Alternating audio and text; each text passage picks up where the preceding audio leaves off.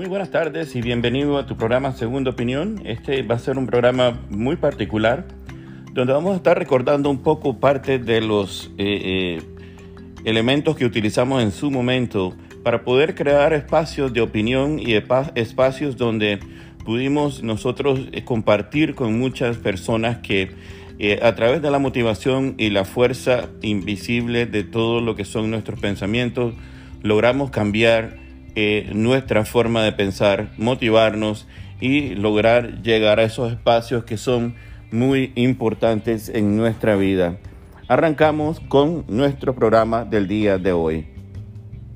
10 principios que he seleccionado para este programa. Quizás quieran bajarla, quizás quieran ir a su escritorio y tomar un pedazo de papel, pero creo que si ustedes los practican, y los miran y observan, vienen de alguien que tiene un ardiente deseo, pero que también ha vivido una vida en la que me sentí independiente de la opinión de otros en términos de si yo debería o no hacer tal cosa.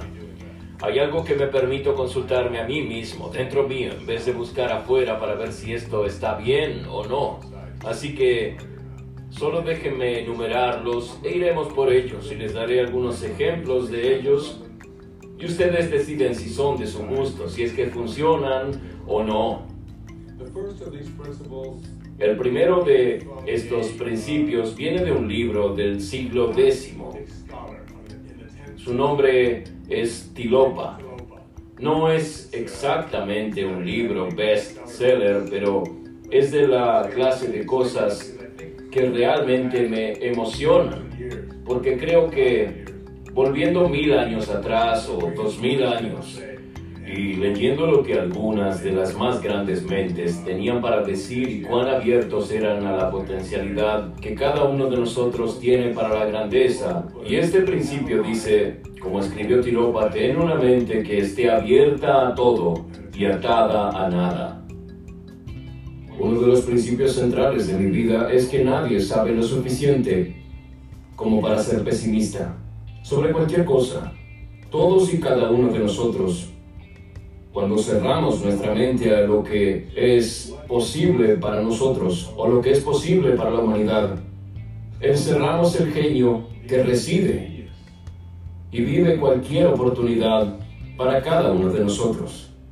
Tener una mente abierta no significa necesariamente encontrar fallas en todas las cosas que otros les han enseñado significa abrirse uno mismo a la potencialidad y a la posibilidad de que todo sea posible. Tener una mente abierta a todo, sin apegarse a nada, realmente significa encontrar dentro de nosotros la capacidad de deshacernos de un rasgo que encuentro tan común en el mundo contemporáneo. Saben que la mayoría de las personas que conozco pasan la vida buscando ocasiones para ofenderse. En realidad están ahí afuera esperando poder encontrar alguna razón para ofenderse. Y no faltan razones, las hay por todas partes.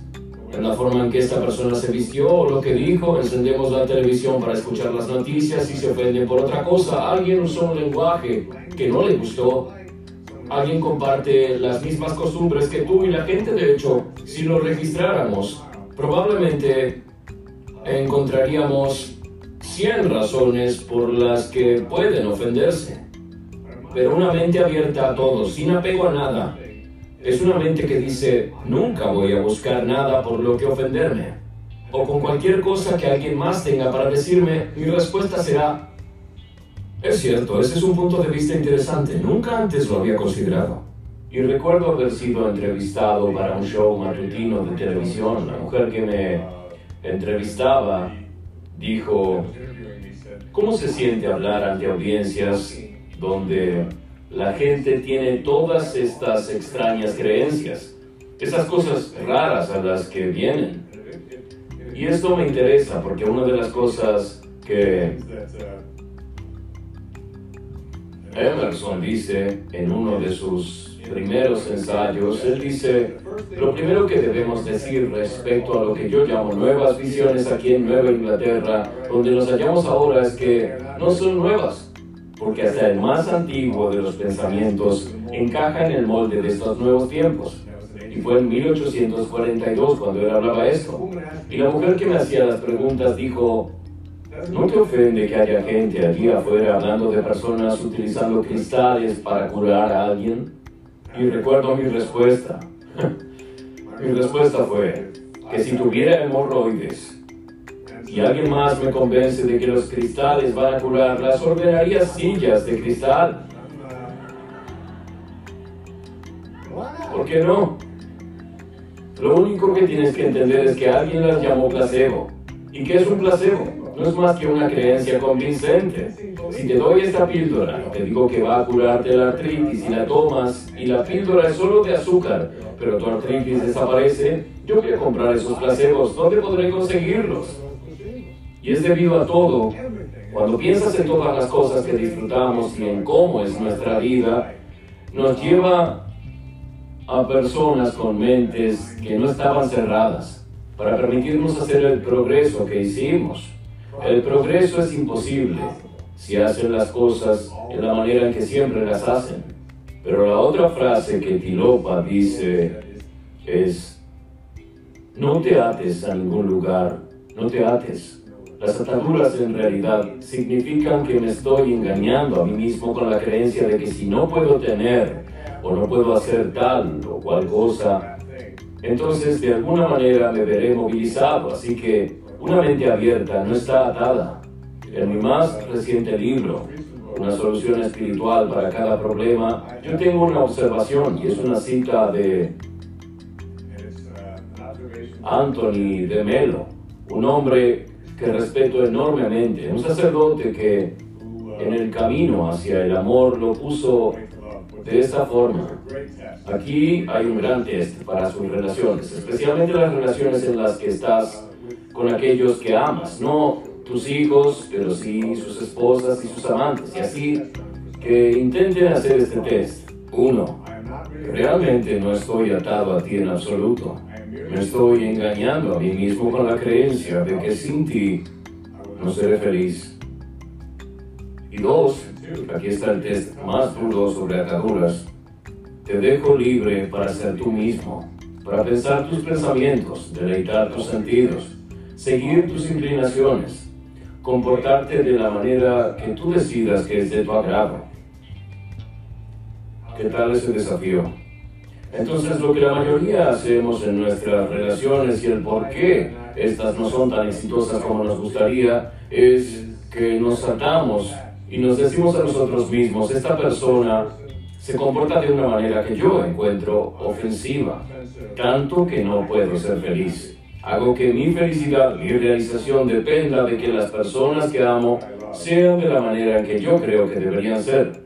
Y la atadura no significa ser una víctima, simplemente significa sé que puedo hacer mi vida plena y feliz, teniendo una mente que esté abierta a todo, y atada a ningún lado. El segundo principio es un principio muy simple. Y dice, no puedes dar lo que no tienes. Suena ridículo, está bien, pero tiene más sentido a medida que lo escuchas. No puedes regalar lo que no tienes. Las personas que no son buenas para regalar amor, no pueden regalar amor, porque no lo tienen para regalar. Si quiero regalarte una docena de naranjas, no puedo regalarte esa docena de naranjas a menos que salga y consiga 12 naranjas en algún lugar. Lo contrario, todo es retórica vacía. Y lo mismo es cierto para prácticamente todo en tu vida. No puedes regalar amor a los demás si no tienes amor dentro de ti para regalar, si lo que tienes es desprecio, si lo que tienes es ira, si lo que tienes es miedo, entonces estas son las cosas que vas a regalar en tu vida. Y a menudo pienso que en verdad hay una especie de ley sobre el universo. Yo la llamo la ley de la atracción. La ley de la atracción es una que funciona así. Tú obtendrás del universo, del mundo, aquello que tú pongas aquí afuera en el mundo. Y si pones aquí afuera en el mundo que no soy merecedor de atraer algo hermoso a mi vida, entonces el universo te responderá exactamente con ese mensaje. Y hay gente que viene a mí, vino a mí durante años cuando tenía charlas de asesoramiento y me decían, sigo atrayendo el mismo tipo de personas, el mismo tipo de avances, el mismo tipo de perdedores a mi vida. ¿Por qué sucede? ¿Por qué sigo atrayendo la ausencia de abundancia? Parece que no puedo atraer la abundancia a mi vida. Siempre estoy detrás, nunca puedo avanzar. Y yo le sugiero el mensaje, todo te ocurre a ti. Ese es el fuerte mensaje que le envías al mundo y al universo, que el océano de abundancia está ahí y que puedes ir a ese océano de abundancia, puedes tomar un camión Mac y llenarlo 20 veces al día y sacarlo de allí. ¿Y adivinen qué? Para nada impacta en el océano de la abundancia ni siquiera bajará un centésimo de pulgada, es ilimitado. O puedes ir al océano de la abundancia con un gotero y llenarlo tan solo una vez al mes y decir, es todo lo que parece estar disponible para mí. Y lo interesante para mí es que cuando la gente va a este océano de abundancia, este mundo ilimitado, todo lo que está allí es para ti, dicen las Sagradas Escrituras. Todo lo que tengo es tuyo, todo está allí para ti, pero si por dentro crees que es limitado, que si solo tienes ese poco, otra gente lo hará antes que tú, entonces te hallarás a ti mismo creando esa misma cosa. Y lo que es aún más interesante con este principio de no puedes regalar lo que no tienes es que si tu mensaje para el universo es dame, dame, dame, el cual es el mensaje de mucha gente para el universo. Quiero esto para mí, quiero aquello, por favor dame esto, tengo que tener esto. Así son sus plegarias y sus mensajes. Quiero esto del universo, dame. El universo le va a responder esa clase de mentalidad con exactamente lo mismo. El universo va a responder de una y otra vez, dame, dame y dame. Y nunca jamás te encontrarás llegando sino siempre esforzándote, siempre sintiéndote negligente, nunca sintiendo que tienes suficiente, siempre sintiendo que los cambios no alcanzan, porque estás constantemente bajo la presión de darle al universo lo que te pide de vuelta. Y lo interesante de todo esto, la ironía de esto es que si cambias esto y le dices al universo, al mundo, ¿cómo puedo servir? ¿Cómo puedo servir? La respuesta del universo para ti será, ¿cómo puedo servirte? ¿Cómo puedo servirte? Y es muy intrigante cuando quitas tu energía y tu atención de lo que le estás pidiendo al mundo y en vez de eso dices, ¿qué puedo darle yo al mundo? Esa en realidad es la base de la famosa frase del presidente John Kennedy que voy a citar. No te preguntes qué puede hacer tu país por ti, pregúntate qué puedes hacer tú por tu país. Lo irónico de ello es que lo aprendí en mi vida cuando dejé de pensar en qué había para Wayne Dyer y cuánto podía obtener y comencé a cambiar y decir, ¿cómo puedo ayudarte? ¿Qué puedo darte? ¿Qué puedo hacer por ti? Y a la gente que me escribía, bueno, yo les enviaba algo. Cuando alguien necesitaba alguna clase de ayuda, estaba muy dispuesto a dársela. Entonces hallé que todo volvía a mi vida y una vez que cambié esa energía de qué puedo tener, en qué puedo dar, parece que el universo me respondió con el mismo mensaje que puedo darte. Y la más increíble, maravillosa y hermosa abundancia fluyó hacia mi vida en todas las maneras en que yo pudiera pensar. No puedes regalar lo que no tienes. Así que observen el inventario de lo que sí tienen, cuánto se aman a sí mismos, cuánta bondad hay en ustedes, cuánta paz tienen, cuánta dicha llevan dentro y si son capaces de regalar eso tantas veces como puedan en el día, observen y vean cuánto más de eso continúa apareciendo de vuelta en sus vidas. ¿Ok? El tercer principio es uno de mis favoritos. Se llama no existen los resentimientos justificados. Y este es un principio muy difícil de entender para muchas personas, pero es uno en el que creo firmemente. Una vez estuve en un grupo de drogadictos y alcohólicos. Y yo era una de las personas que patrocinaba y dirigía el grupo. Y había un letrero en la pared que decía, no hay resentimientos justificados para ese grupo. Y lo que le dije a ese grupo esa noche fue, no importa lo que sea que te digan, no importa cuánta ira venga dirigida directamente hacia ti, no importa cuánto odio puedas encontrar en tu vida, no existen los resentimientos justificados. Lo que significa que si llevas el resentimiento dentro de ti sobre algo o sobre alguien, y estoy hablando de la persona a la que le prestaste dinero y no te ha devuelto el dinero. Estoy hablando de la persona que sientes que fue abusiva en tu vida. Estoy hablando de la persona que te abandonó y te dejó por otra persona. Y también estoy hablando de todas las cosas que has justificado en tu corazón y en tu vida por las que tienes derecho a estar resentido. Y te digo que esos resentimientos siempre terminarán dañándote y creando en ti una sensación de desesperación. A menudo digo que Nadie muere por una mordedura de serpiente. La mordedura de serpiente nunca matará, no puedes volver atrás. Una vez que te mordió, te mordió. Pero el veneno que continúa fluyendo a través de tu sistema después de la mordedura es lo que te terminará destruyendo. Así que ahora tienen que echar un vistazo a todos los resentimientos que llevan en sus vidas. Y me gustaría sugerirles que yo creo que existe una maravillosa metáfora que he creado en mi vida para hacer que esto funcione. Y creo que Regis Fielding es el responsable de ello. Bien, mi amigo Regis. Hay un show llamado ¿Quién quiere ser millonario? Ha sido muy popular en todo el mundo. Estuve en Sudáfrica y estaba allí. Estuve en Australia, tenían su propia versión.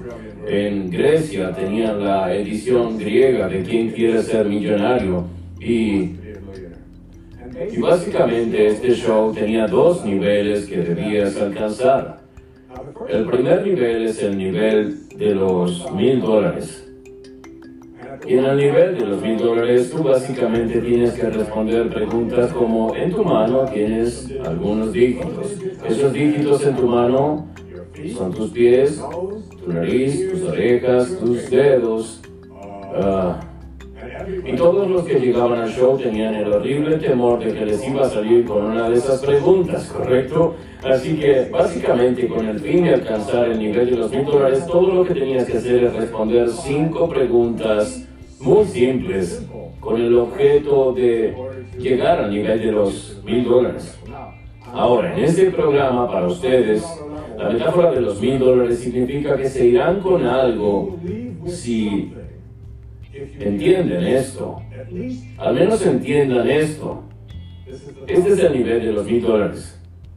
Deben enviar la culpa fuera de sus vidas en cualquiera de sus circunstancias. La culpa debe irse, ¿bien? Ahora, la culpa significa que si están pasando una enfermedad, ustedes dicen, sin culpar, es mi enfermedad, yo tomo responsabilidad por ello. Esto significa que si has atravesado circunstancias difíciles en tu vida, significa que si tienen una mínima cantidad de seguridad financiera en sus vidas, significa que si sus hijos no se llevan con ustedes, que si sus vecinos están firmando una petición para correrlos del vecindario, lo que sea que esté sucediendo en sus vidas, ustedes díganlo y todo el mundo a lo largo de este país, a lo largo del mundo, pasa por alguna de estas cosas. Ustedes deben estar dispuestos a decir, estoy aquí por las decisiones que yo he tomado.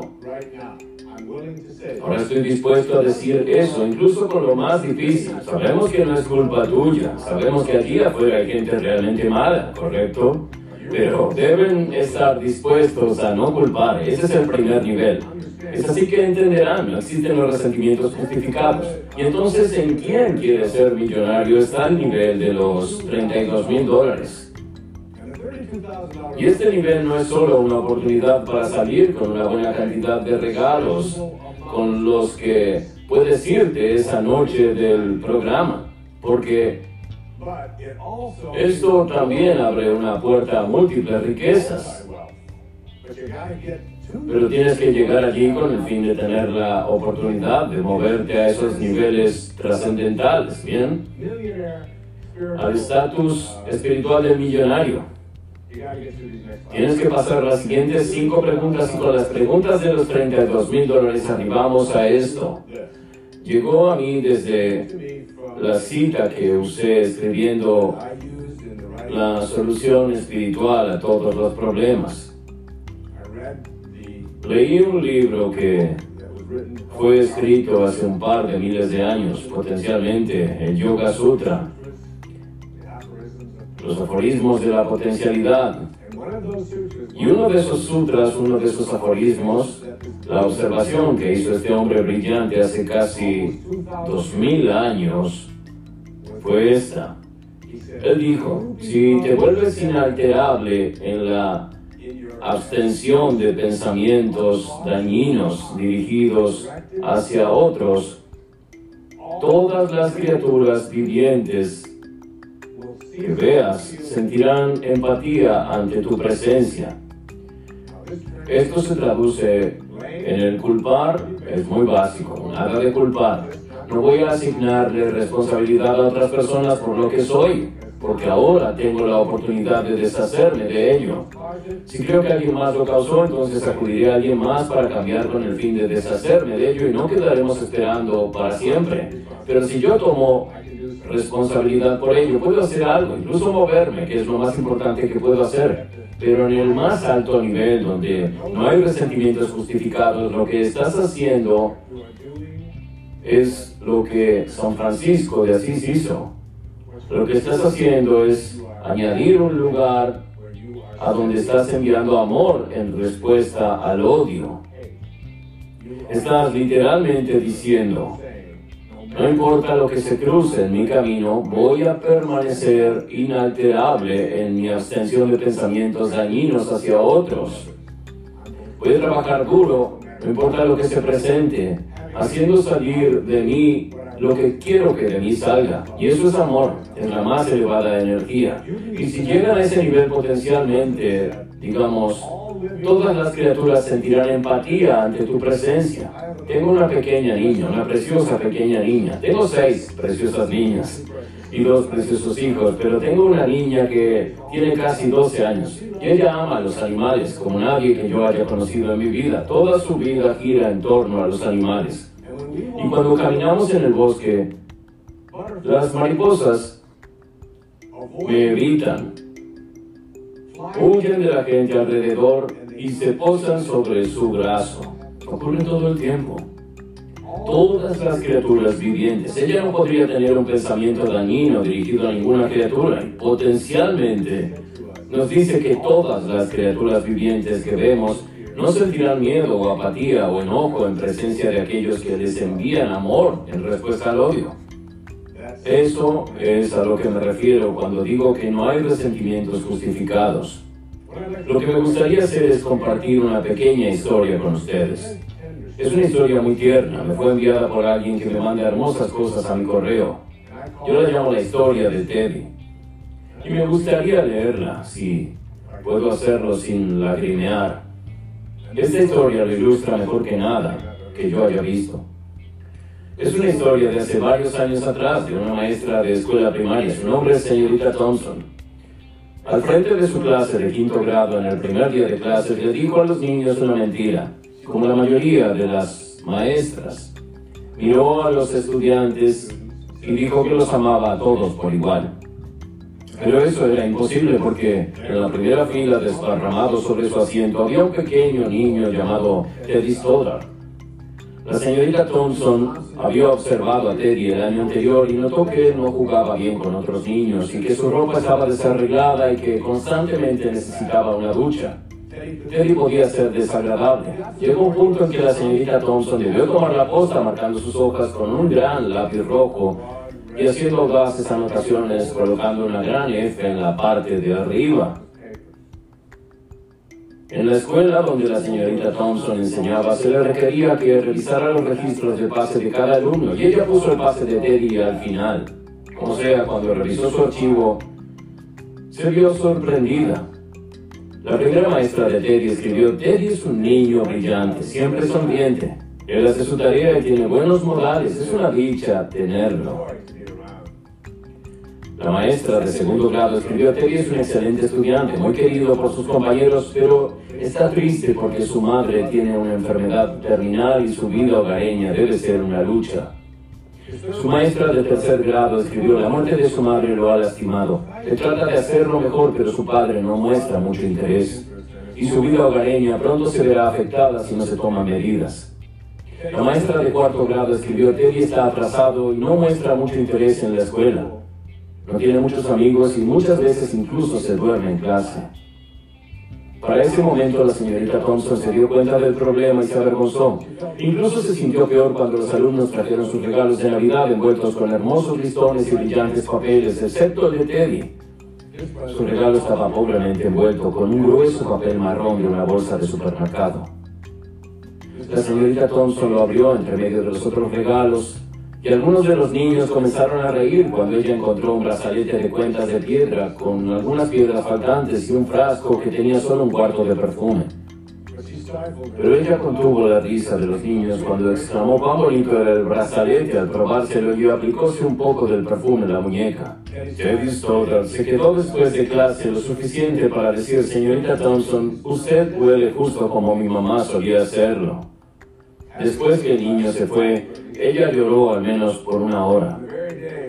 En aquel día ella dejó de enseñar lectura, escritura y aritmética y en su lugar comenzó a educar niños.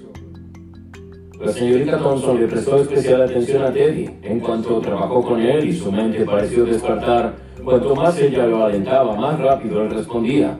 Para el final del año, Teddy se volvió uno de los chicos más inteligentes de la clase y a pesar de su mentira, él se volvió uno de los consentidos de la maestra.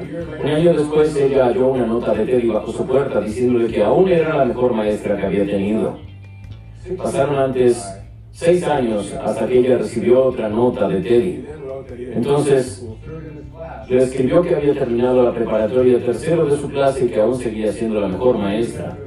Cuatro años después ella recibió otra nota diciendo que a pesar de que las cosas a veces fueran difíciles, él permaneció en la escuela y se graduó en la universidad con los más altos honores. Le aseguraba a la señorita Thompson que ella aún seguía siendo su favorita y la mejor maestra que había tenido. Cuatro años más pasaron y otra carta llegó, esta vez explicaba que después de obtener su título decidió ir un poco más allá. La carta contaba que aún seguía siendo su favorita y la mejor maestra que había tenido, pero esta vez la firma era un poco más larga. Estaba firmada por Theodore F. Stoddard, doctor. La historia no termina aquí. Esa primavera llegó otra carta. Teddy decía que conoció a una chica que iba a casarse. Explicaba que su padre había muerto un par de años atrás y se preguntaba si a la señorita Thompson le gustaría sentarse en el lugar que usualmente se reserva para la madre del novio. Por supuesto que la señorita Thompson aceptó. Y adivinen qué, llevó el brazalete aquel que le faltaba muchas piedras y se aseguró de usar el mismo perfume que Teddy recordaba que su madre usó la última Navidad juntos. Se dieron un abrazo y el doctor Stoddard le susurró al oído a la señorita Thompson, muchas gracias por hacerme sentir importante y mostrarme que podía hacer una diferencia. La señorita Thompson, con lágrimas en sus ojos, le susurró a él, Teddy, te equivocas. Tú eres el que me enseñó a mí que yo podía hacer una diferencia. Yo no sabía cómo educar hasta que te conocí a ti. ¿No es una hermosa historia? Sí.